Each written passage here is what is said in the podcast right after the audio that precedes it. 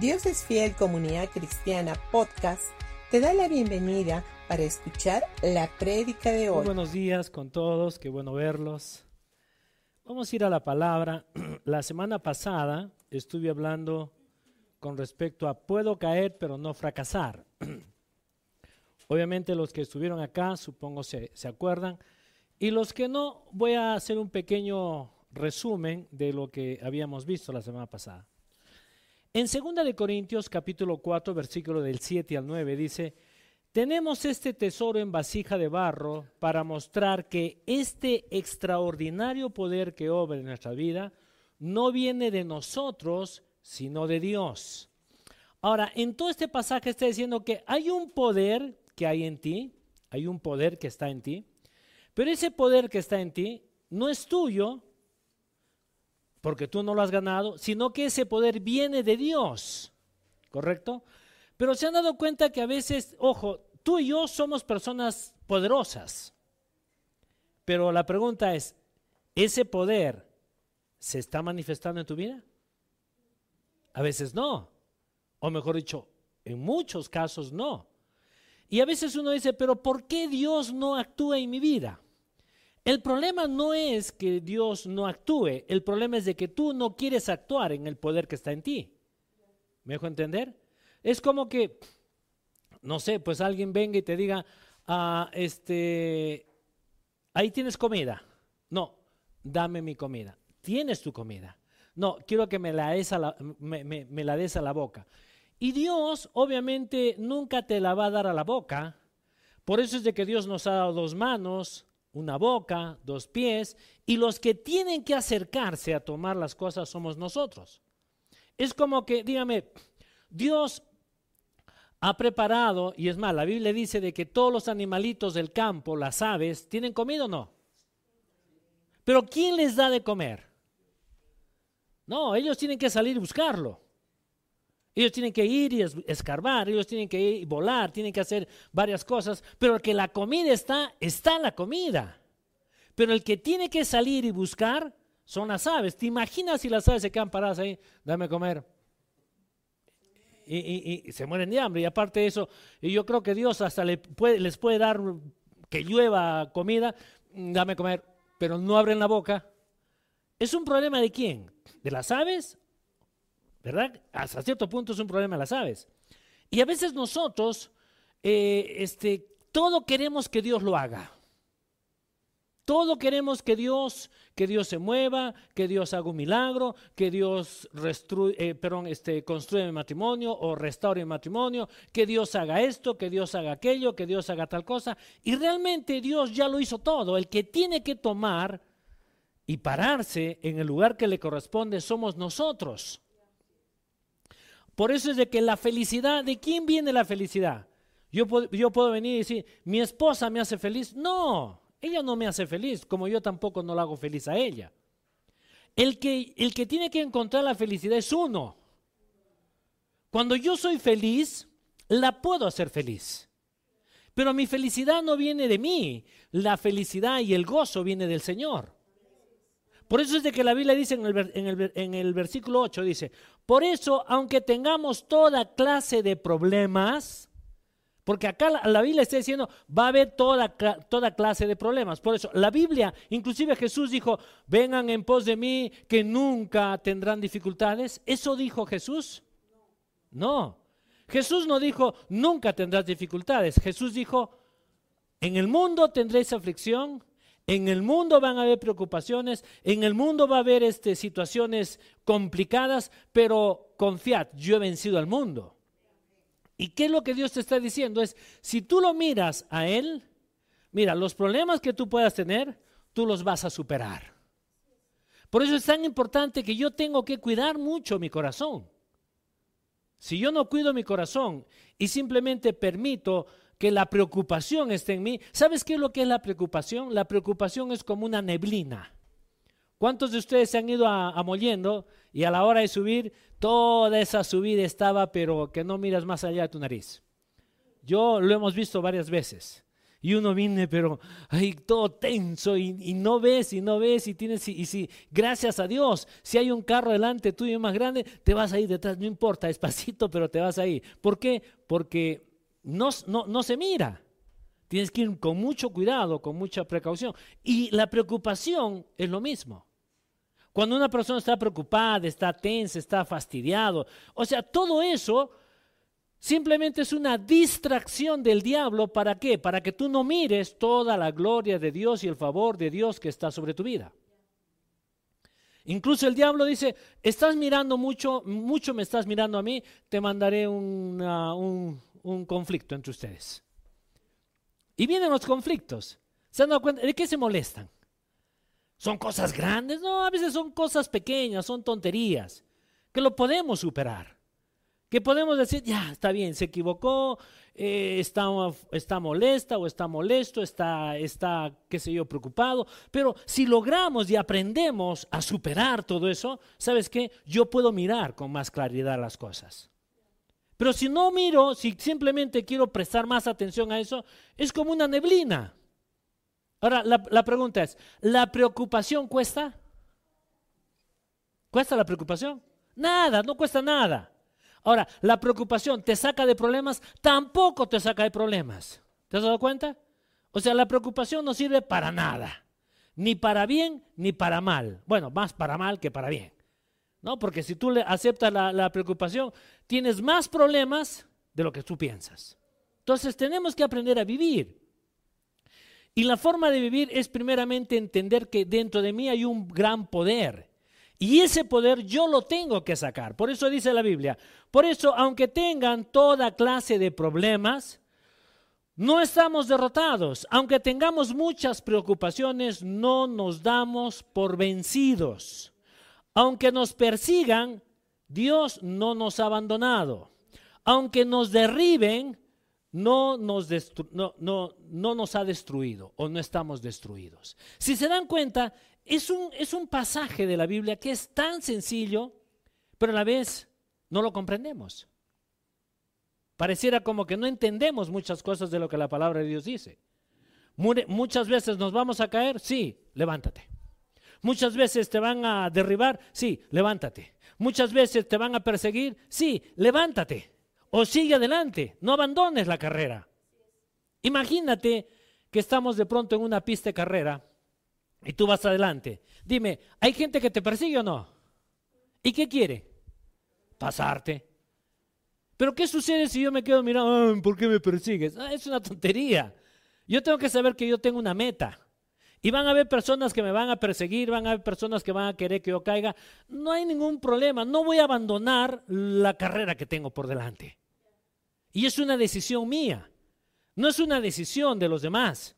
Es una decisión que yo la tengo que tomar. Ahora, ¿cómo, ¿cómo tengo que vivir? Tengo que vivir sabiendo de que Dios es el que ha vencido la muerte y el pecado.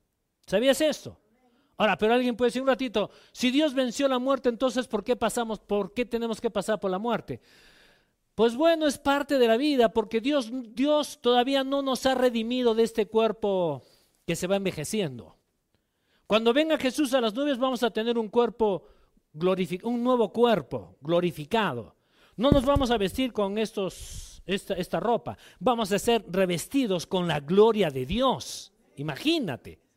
Y no vas a estar ahí con arruguitas. Así es de que alguien se siente con arruguitas. Cuando, no te preocupes. Cuando Jesús venga vas a tener un cuerpo maravilloso, unas curvas increíbles. Y la panza va a ser cada vez más chiquita. Pero bueno, está bien, pero ahí estamos, ¿se dan cuenta? Y, esa es la satisfacción. Por eso es que la Biblia, ¿qué, ¿qué dice la Biblia? Aunque mi cuerpo se va desgastando día a día, el interior se tiene que renovar. El interior es el que tiene que crecer. El interior es el que, es el que tiene que seguir mirando a Dios. No los problemas, sino mirando a Dios. Y gracias al Señor que la Biblia dice que tú y yo somos más que vencedores en Cristo Jesús. Pero tú no eres vencedor en ti, eres vencedor en Él. Pero para ser vencedor, ¿qué es lo primero que yo tengo que hacer? Es aprender a descansar en el Señor. Y la otra es quitar mi preocupación. Dice que se encontró un gorrión y, este, una, una golondrina. Y la golondrina viene y le dice, no entiendo por qué los seres humanos andan afligidos, preocupados, tensos. No entiendo por qué su vida es así. Y el otro le dice, no, lo que pasa es de que ellos no tienen el Padre que nosotros tenemos. Nosotros tenemos un Padre celestial y confiamos en Él. Ese es el gran problema. Es la confianza. Y muchas veces nosotros no estamos viviendo en confianza. Estamos viviendo en... ¿no?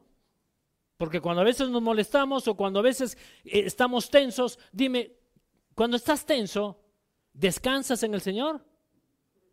O cuando estás tenso, comienzas a molestarte con los demás. Nos molestamos con los demás. Y yo creo que ahí es el gran problema, que Dios no puede seguir dando el paso siguiente que quiere hacer en tu vida. Y lo primero que Dios te dice es, descansa en mí y sigue dando el otro paso. Imagina o miremos a Abraham.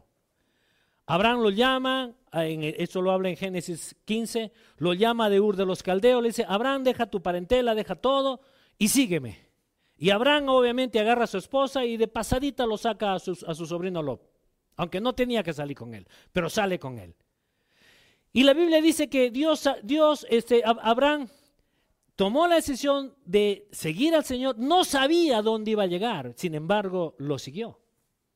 Y Dios le, dio, le fue mostrando paso a paso dónde tenía que llegar. Y la Biblia dice de que eh, Abraham salió y llegó a su destino. Y muchos de nosotros comenzamos algo, pero nunca llegamos al destino. ¿Y es por qué? Porque nos vamos distrayendo en la vida. Y esas distracciones son las que el diablo quiere que tú tengas siempre. Entonces nosotros no tenemos que vivir en distracción, tenemos que aprender a vivir mirándolo al Señor en cada momento. La tribulación, no, los problemas, no, eso te distrae. Miren qué es lo que dice en Romanos capítulo 8, versículo 35 y 38. Dice, ¿quién nos apartará del amor de Cristo? ¿La tribulación? ¿La angustia? ¿La persecución? ¿El hambre? ¿La indigencia? ¿El peligro? ¿La violencia? Acá te está diciendo, ¿qué te puede sacar del, qué, qué te puede apartar del amor de Dios? Dice, ¿la tribulación? ¿Tus problemas? ¿Tu preocupación? ¿La tensión? ¿La enfermedad? No, Ahí no está diciendo nada de, nada de esas cosas nos puede separar del amor de Dios. Versículo 39 dice, ni lo alto ni lo profundo ni cosa alguna en toda la creación podrá apartarnos del amor que Dios nos ha manifestado en Cristo Jesús nuestro Señor. O sea, si, si Dios envió a su Hijo Jesús para que Él sea el sustituto de nosotros, y la Biblia dice de que el gran amor de Dios no, eh, mire, podemos pasar infinidad de situaciones, pero nadie nos va a apartar del amor de Dios. Y tenemos que saber de que Él siempre nos ama, que sus ojos están puestos en mí. Mire, dice que en una oportunidad, obviamente, eh, había un barco, estaba en, plena, eh, en pleno alta mar, y de pronto se, se levantó una tremenda tempestad. Era una, era una tempestad tan fuerte que nunca antes habían vivido todos los marineros, todo este un barco mercante. Así que todos, la, tripulación estaba asustada, haciendo sus, sus cosas, haciendo los amarres necesarios, estaban haciendo su trabajo. Y todos estaban asustados, dijeron, creo que no vamos a salir con vida. Estuvieron horas de horas luchando con todo, hasta que uno de ellos no aguantó más y dijo, chicos, ustedes quédense acá, yo voy a hablar con el capitán. ¿Qué, qué pasa? Así es que cuando suben, obviamente, donde está el capitán, el capitán sigue haciendo sus cosas, se da la vuelta, lo mira y le da una gran sonrisa. Y este marinero simplemente lo mira y le ve al capitán una gran sonrisa y el, capitán le dice, ¿qué tal? Todo está bien. Ni siquiera le dijo nada, solamente lo miró y le, y le sonrió. Ni siquiera fue y le preguntó, ¿qué pasa? ¿Vamos a salir o no? Dice que al ver la cara que el capitán estaba tan sonriente, él se dio la vuelta y les dijo, muchachos, acabo de estar con el capitán. ¿Y qué te dijo? Me ha dado una gran sonrisa. Todo va a estar bien. Y eso es lo que Dios hace. Cuando tú buscas al Señor, ojo, Dios no está preocupado como tú estás preocupado. Dios no está fastidiado como tú estás fastidiado. Dios no, no, no, no está, este, no sé, como a veces nosotros nos ponemos. Dios es un Dios que le está siempre sonriente y te dice, ¿me miras? Tranquilo, todo está bien. Y se, el, agua se mete. E, este, el agua está por todo lado. Nos vamos a hundir, tranquilo. Yo no soy el Titanic. Yo soy la barca que tú necesitas. Ahora, el Titanic se, hundió, pero digamos, vamos a la Biblia. Cuando Jesús estuvo en esa, en esa pequeña barca, ¿él no estaba durmiendo en la parte alta? ¿El agua y la tormenta no era fuerte? Si Jesús está ahí, no importa la tormenta, tú estás seguro. Pues asegúrate de que Dios está contigo. Y no te apartes de Él. Los problemas no te pueden sacar. las dificultades no te van a sacar. No deberías de permitir que te saquen. El problema es de que muchos de nosotros estamos con mucha carga. Y estamos, estamos caminando cargados y cargados, afligidos, cargando un peso de repente a veces que ni siquiera te corresponde. Y vas cargando a veces otro tipo de cosas. ¿Sabes lo que se llama la preocupación? Si vamos nosotros al diccionario, es pre, es adelantarme a algo que pueda venir. Cuando tú te preocupas por mañana, estás prácticamente diciéndole, quiero este, una carga del futuro a mi presente. Ahora, si quieres vivir así, preocúpate siempre. Y la Biblia aquí lo que dice, tranquilo, no te preocupes por el mañana, que cada día tiene su propio afán. Entonces, vamos paso a paso. Ahora, es cierto, tenemos que prever para el futuro, sí. Pero no estés preocupándote por, el mañana. Mucha gente a veces se anticipa a lo que va a pasar mañana y la probabilidad es de que todo lo que te has preocupado para mañana nunca pase. No pasa. Y a veces nosotros nos, nos preocupamos de todo, nos anticipamos a todas las cosas. Y no es así. Por eso es que nosotros tenemos que aprender a soltar las cargas que a veces vienen en la vida. Y son cargas pesadas, no te digo que no. Cuando hay una enfermedad en tu cuerpo, ¿es una carga pesada o no? Es pesada. Cuando de pronto las cuentas se te vienen y no, y no puedes cómo pagar, ¿es pesado o no? Es pesado. Cuando de pronto vas a trabajar y tu jefe te trata de la peor manera, y te dice que eres un, incapaz, dime, ¿te sientes bien? Dios, gloria a Dios, ah, me trató mal. No, todos nos sentimos mal, ¿verdad? Pero tenemos que aprender a soltar toda esa carga delante del Señor y decir, Dios, está bien. Las cosas pasan, pero mi confianza no está en todo eso. Mi confianza está en ti. Dice que había un estibador, obviamente estaba descargando cosas y tenía que pasar un pequeño charco, lleno era, un charco de lodo, eh, con agua sucia, y de pronto a la hora que él comenzaba a bajar con su tremendo peso, la rampa se rompe y el hombre cae en el, en el lodo, obviamente lleno de, de lodo y todo eso. Y él comienza a gritar, ayuden, ayuden, ayuden, y nadie le decía nada. Así es que llega un momento en que dice, bueno, nadie me va a salvar, nadie va a venir a rescatarme. Entonces este hombre tomó la decisión y dijo, bueno, como nadie me viene a rescatar, tiraré la carga para salir. Muchos de nosotros no tiramos la carga. A veces nos encontramos en el lodo, pero no tiramos la carga. Queremos seguir con la carga encima y encima del lodo, que no nos, no nos gusta estar ahí. Y a veces no podemos caminar, ¿verdad? Pero ¿qué sucedería si tú botas la carga y toma la decisión de comenzar a caminar. No va a ser fácil, pero vas a salir. Y si estás poniendo tu confianza en el Señor, Dios te va a sacar a otro nivel. Pero a veces no queremos botar la carga. Simplemente decimos, ay nomás. No, es que es, es mi responsabilidad. ¿Sabes qué? La vida a veces no hay que tomársela tan en serio. Al fin y al cabo no vas a salir con vida de esta vida. Entonces, aprende a vivir. Aprendamos a vivir, gocémonos en cada momento, disfruta cada momento, pero sabiendo de que el Señor está conmigo. La, ojo, la victoria que yo tengo no es mía, es la victoria que en Cristo Jesús Él me ha dado. Yo tengo victoria en Él, no tengo victoria en mí. porque yo no he hecho nada. Yo tenía, que irme a, yo tenía que irme a esa cruz, pero Jesús fue mi sustituto. Él fue, murió por mí y él viene y me dice, bueno, ya lo hice, ahora tú tienes victoria. Yo tengo victoria, sí, pero no me la gané, pero yo te la di. Y mientras tú me mires a mí, tú tienes la victoria. Y eso es lo que Dios dice. Por eso es de que tenemos que, ¿cómo, tenemos que andar? Vamos andando de victoria en victoria. Y la victoria no es la hermana Victoria, por si acaso, para los hombres. No, la victoria es en Cristo Jesús. Tenemos que mirarlo a Él continuamente, todos los días. Levántate. El tema es de que muchas veces tenemos pereza. ¿Es verdad o no? ¿Cuántos perezosos hay acá? No quiero que levanten la mano. Pero a veces hay la pereza, es la que el gran problema del ser humano. ¿Cuántos de nosotros perdemos el tiempo en el TikTok?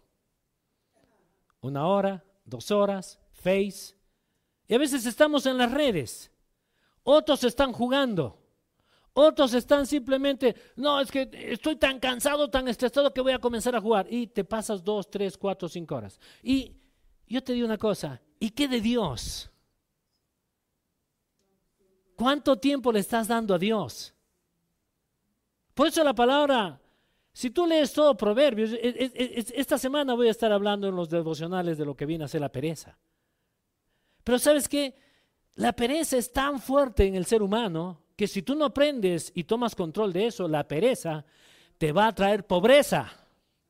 Escucha, es lo que dice la Biblia. Dice que la pereza es como un caminante que va detrás tuyo y si te alcanza, sonaste. Es pobreza. Entonces yo, yo no tengo que ser perezoso. Yo tengo que levantarme, eh, tomar el tiempo de buscar al Señor primeramente. Y cuando tú lo buscas al Señor, realmente Dios te da las fuerzas, la habilidad, la sabiduría para poder enfrentar cada cosa que tengas que hacer. ¿Tienes mucho trabajo? Eh, qué bueno, gloria a Dios. Dios te ha dado un buen trabajo entonces. Entonces, en vez de ser perezoso o en vez de decir, no, es que tengo mucho trabajo, inclusive yo creo que ese mucho trabajo, Dios te dice, dame el tiempo que yo necesito para ti. ¿Sabías de que la, qué dice la Biblia? Que Dios es un Dios celoso. Él no te quiere compartir, ¿verdad? ¿A cuántos hombres, cuántos hombres casados hay acá? Levanten su mano. ¿Cuántos hombres podrían decir, quiero compartir a mi esposa? Nadie, ¿verdad? ¿Por qué? Porque no queremos eso. Imagínate en la relación que tiene Dios contigo. Es lo mismo. Él viene Dios y te dice, no te quiero compartir con nadie, quiero que seas mío o mía. Quiero tener una relación contigo. No quiero que nadie más nos interrumpa. Soy tan celoso que te amo tanto que puedo hacer cualquier cosa por ti. Ese es el amor que Dios tiene por nosotros. Pero a veces nosotros entendemos de repente el celo humano, pero a veces no entendemos el celo que Dios tiene por ti. Y es lo mismo. ¿Alguna mujer podría decir, oh, me siento feliz que mi esposo me saque la vuelta? Nadie. ¿Por qué? Porque es tuyo solamente. Y como cantaba Karincita ahí, lo selló con qué?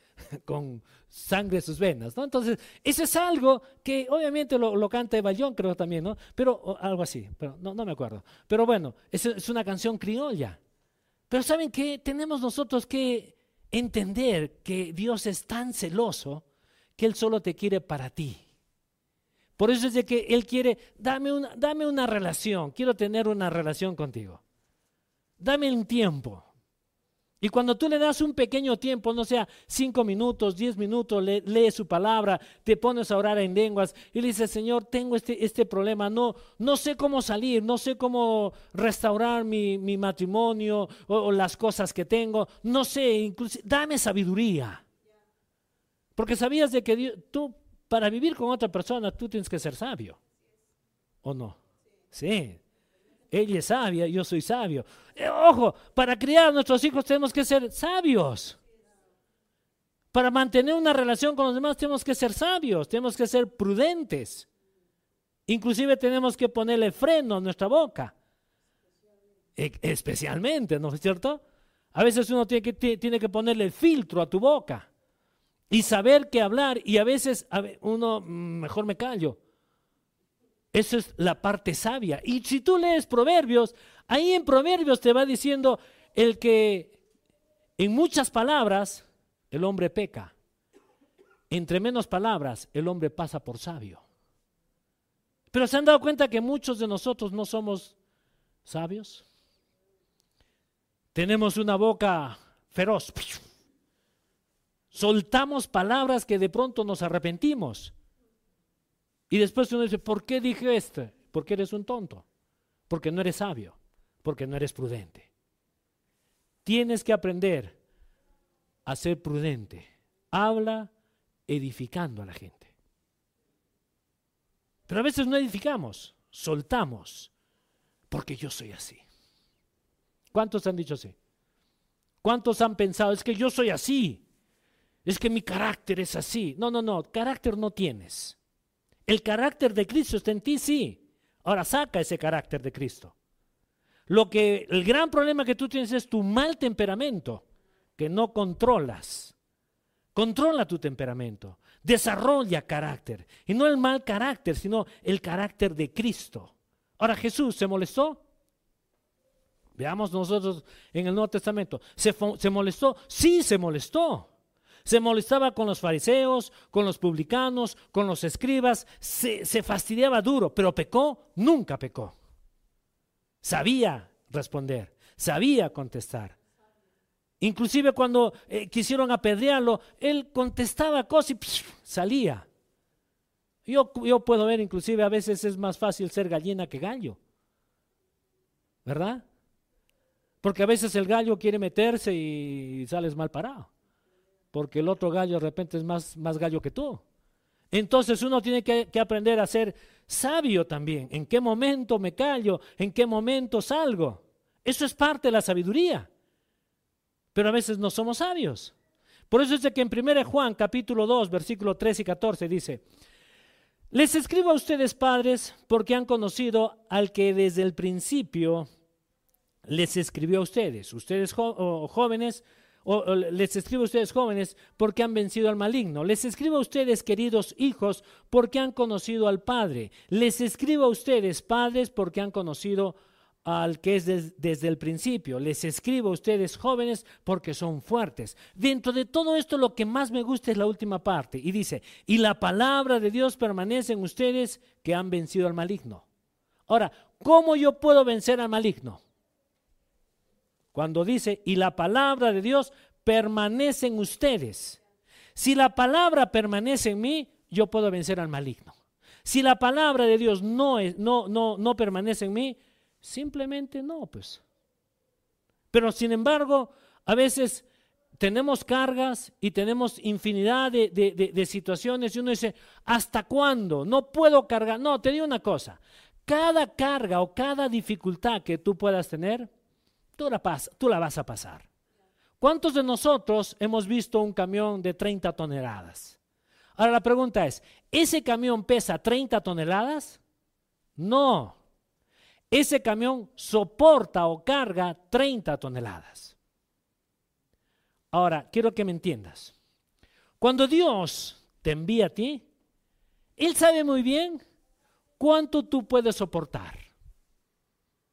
Así es que en vez de quejarme, simplemente decir, wow, puedo cargar bien, Dios me ha hecho tan fuerte, soy de buena madera, yo voy a seguir, no me voy a detener, voy a avanzar y voy a seguir mirándolo al Señor.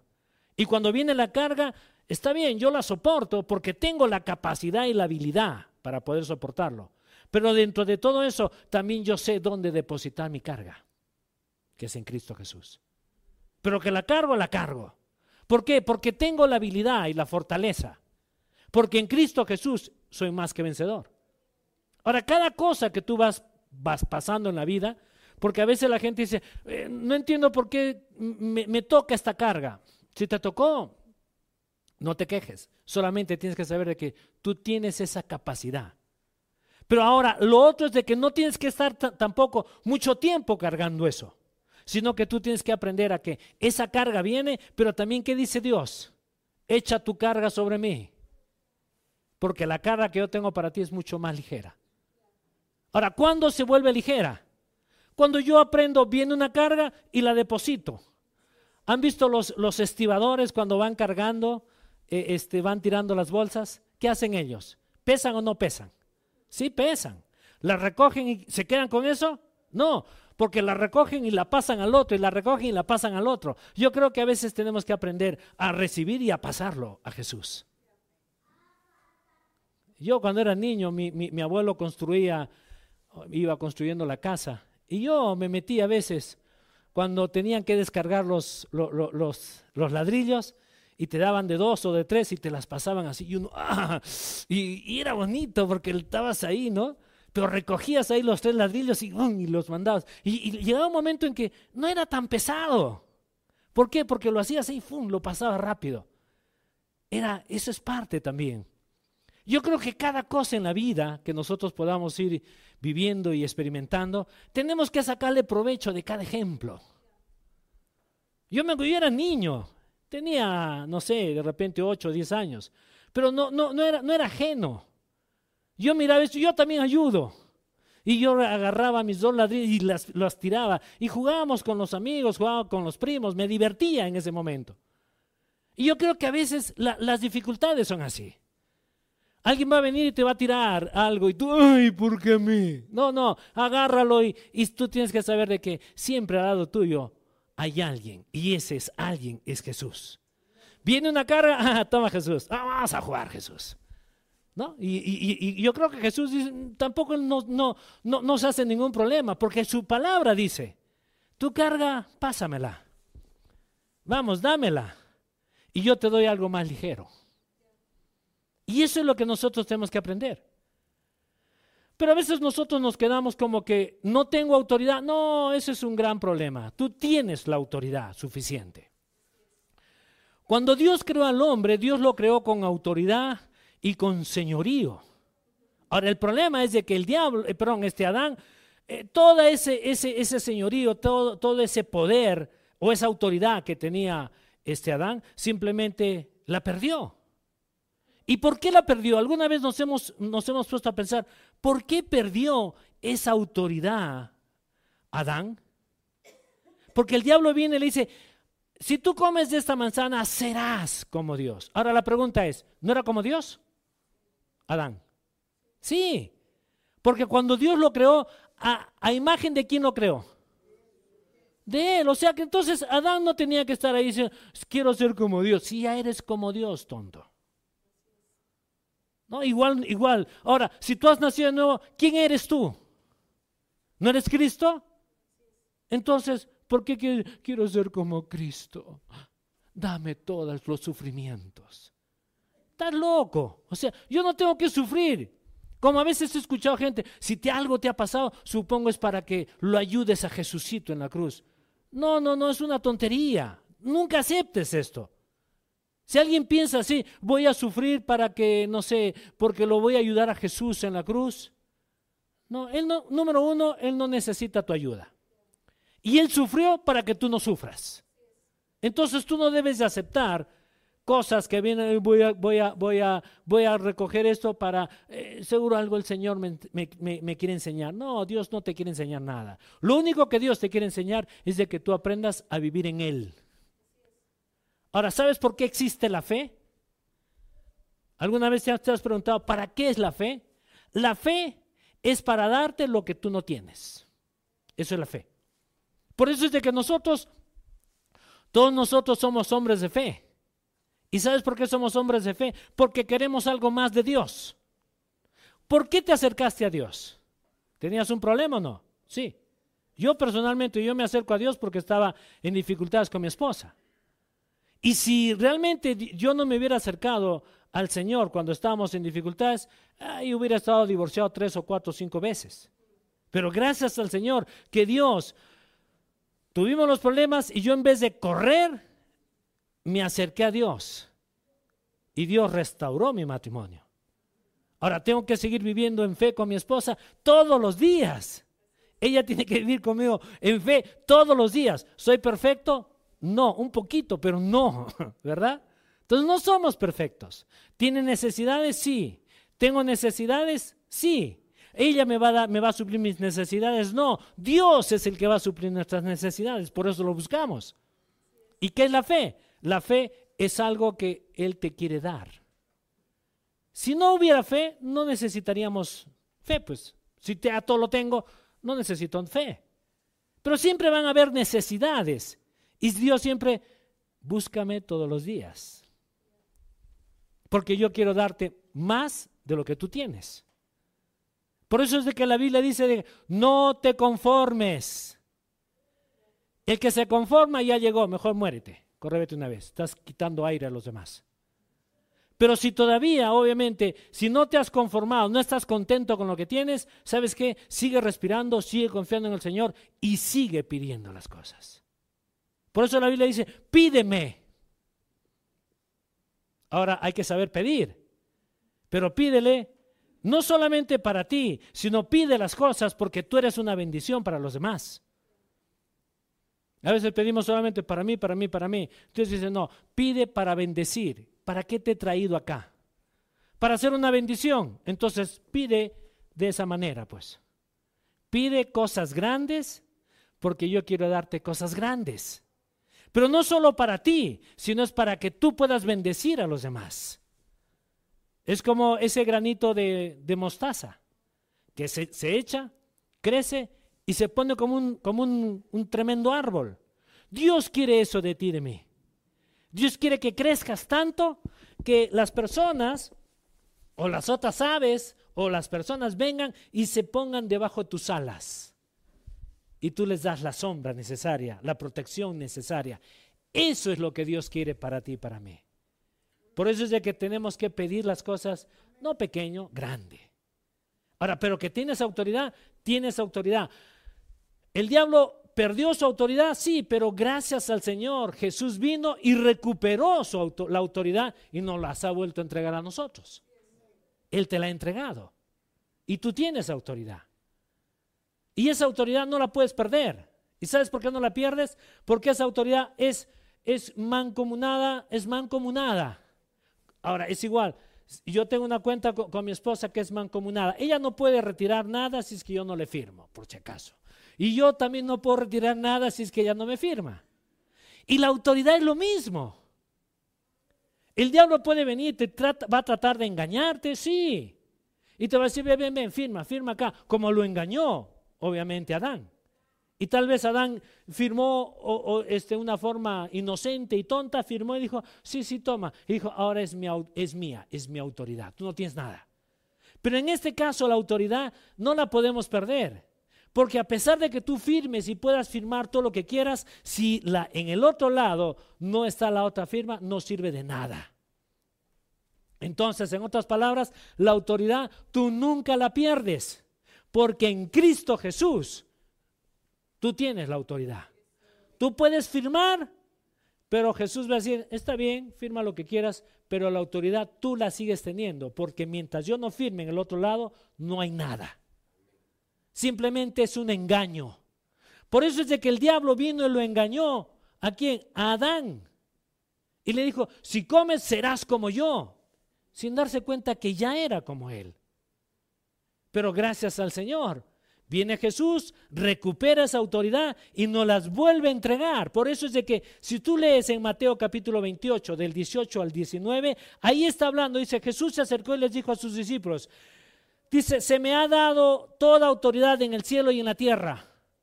Pero sin embargo en Lucas capítulo 4, versículo 6, ahí es cuando el diablo tienta a Jesús y le dice, si tú te postras y me adoras, yo te puedo dar los reinos que tú quieras, porque a mí me ha sido entregado. Y Jesús no le dijo nada. Hasta cierto punto le dijo, es correcto lo que estás diciendo, porque todavía Jesús no había muerto. Pero cuando Jesús muere y resucita, entonces ahora en el versículo 28, acá está hablando después de que Jesús resucitó. Y acá dice, ahora toda esa autoridad me ha sido dada y me ha sido entregada otra vez, tanto en el cielo como en la tierra. Y esa autoridad se las entrego a ustedes. Por eso, por eso es de que ahí Jesús va dando instrucciones. Y esas instrucciones son instrucciones que tú y yo tenemos como autoridad. Toda cosa mortífera que puedas comer o beber no te hará daño.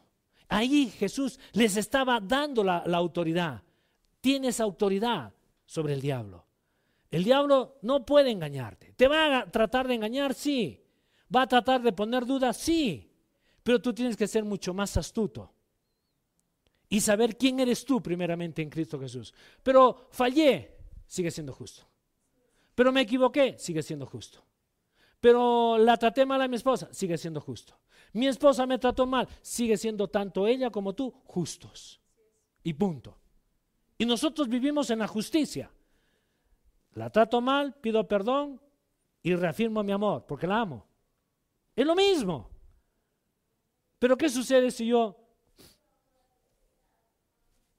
Sí, te perdono. Pero no me voy a olvidar. Es una tontería. Es como cuando tú te acercas a Dios y te dice, te perdono, y Dios te dice, sí, pero no me voy a olvidar lo que me has hecho. Es una tontería.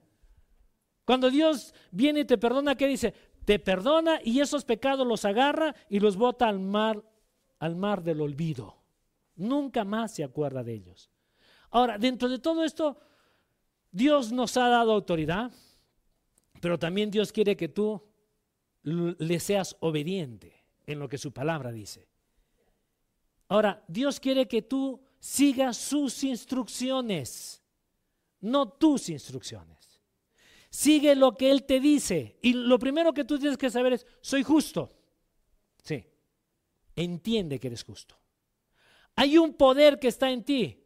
Ese poder está en mí. Ese poder yo lo saco.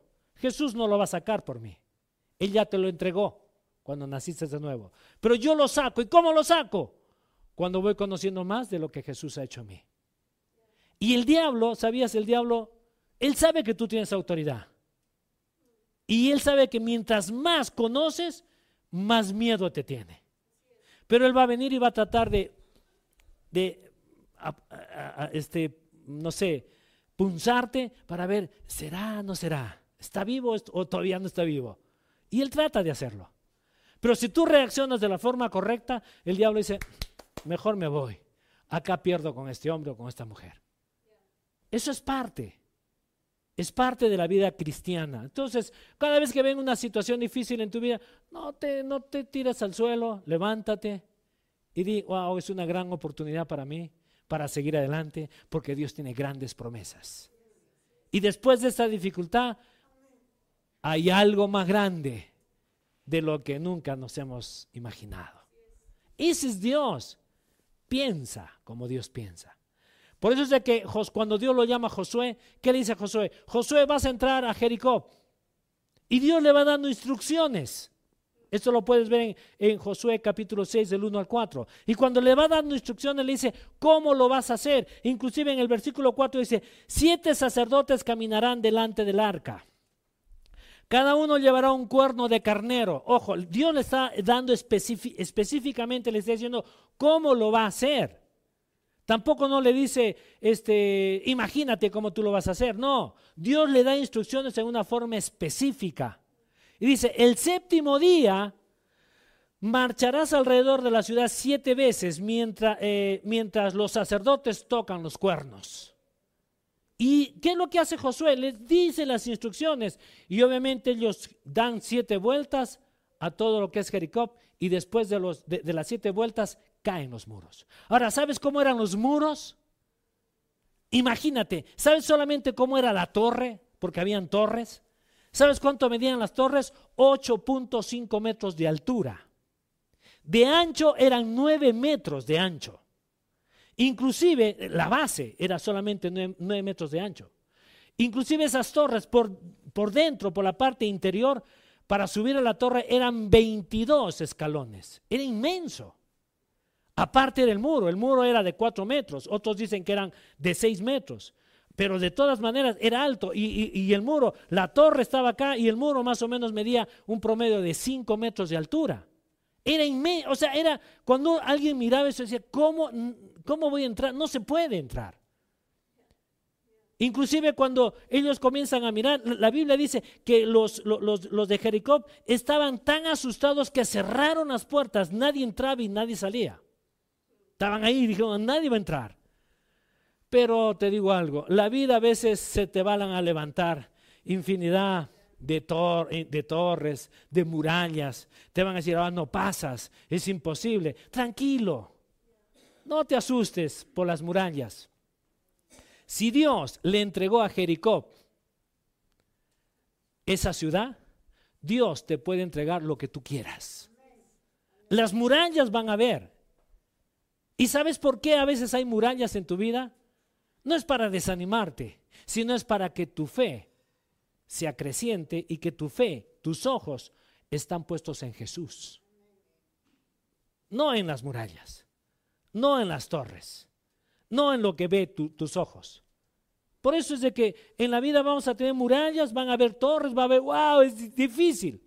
Yo creo que Dios dice, ¿es difícil? Sí, para ti, para mí es fácil.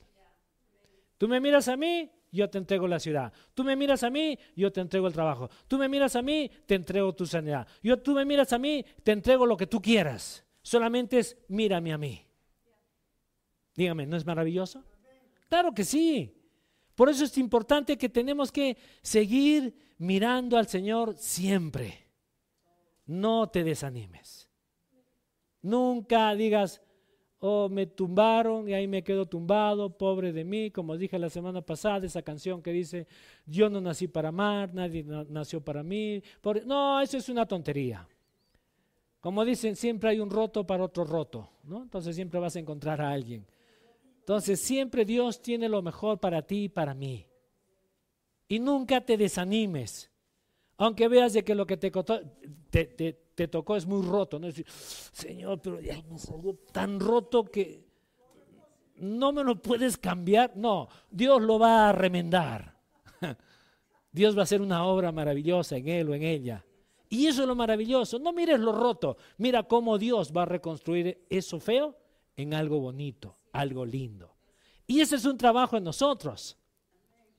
Si yo no hubiera visto a Dios, yo les digo, les, voy a decir, yo me hubiera, nos hubiéramos separado al poco tiempo, ya estábamos separados, simplemente hubiéramos hecho los papeles. Y me hubiera casado y me hubiera, me hubiera vuelto a separar. Y tal vez estaría casado muchas veces. Pero el problema no es Dios, el problema soy yo. Por eso es de que lo, que nosotros tenemos que hacer es, si conocemos al Señor, miremoslos a Él. No miremos los defectos de Él o de ella, miremos a Cristo. Él es el que hace la obra maravillosa y perfecta. Tú lo miras a Él, ella lo mira a Él y Él hace un triángulo perfecto. Algo sólido. Y los que están alrededor tuyo, que son tus hijos, dicen, wow, me gusta esto. A pesar de que hay dificultades, son estables a pesar de que hay subidas y bajadas, puedo confiar en mis padres. ¿Eso no es maravilloso? Claro que sí. Y eso es lo que nosotros tenemos que hacer. Y que las demás personas puedan decir, wow, ¿cómo lo haces? Pues bueno, mirando al Señor. Así es. Vamos a orar. Amado Padre, gracias te damos por este maravilloso tiempo, gracias por tu palabra y te doy gracias Dios porque en ti puedo confiar. He puesto mi confianza en ti, Señor, y tú eres el que suples, haces milagros, haces tantas cosas, Dios, en nosotros, a pesar de que nuestros ojos naturales puedan decir, no se puede, no se puede, no se puede, es imposible, pero si dejo de mirar eso y te miro a ti, todo es posible. Vivo seguro contigo. Te doy gracias en el nombre de Cristo Jesús. Y gracias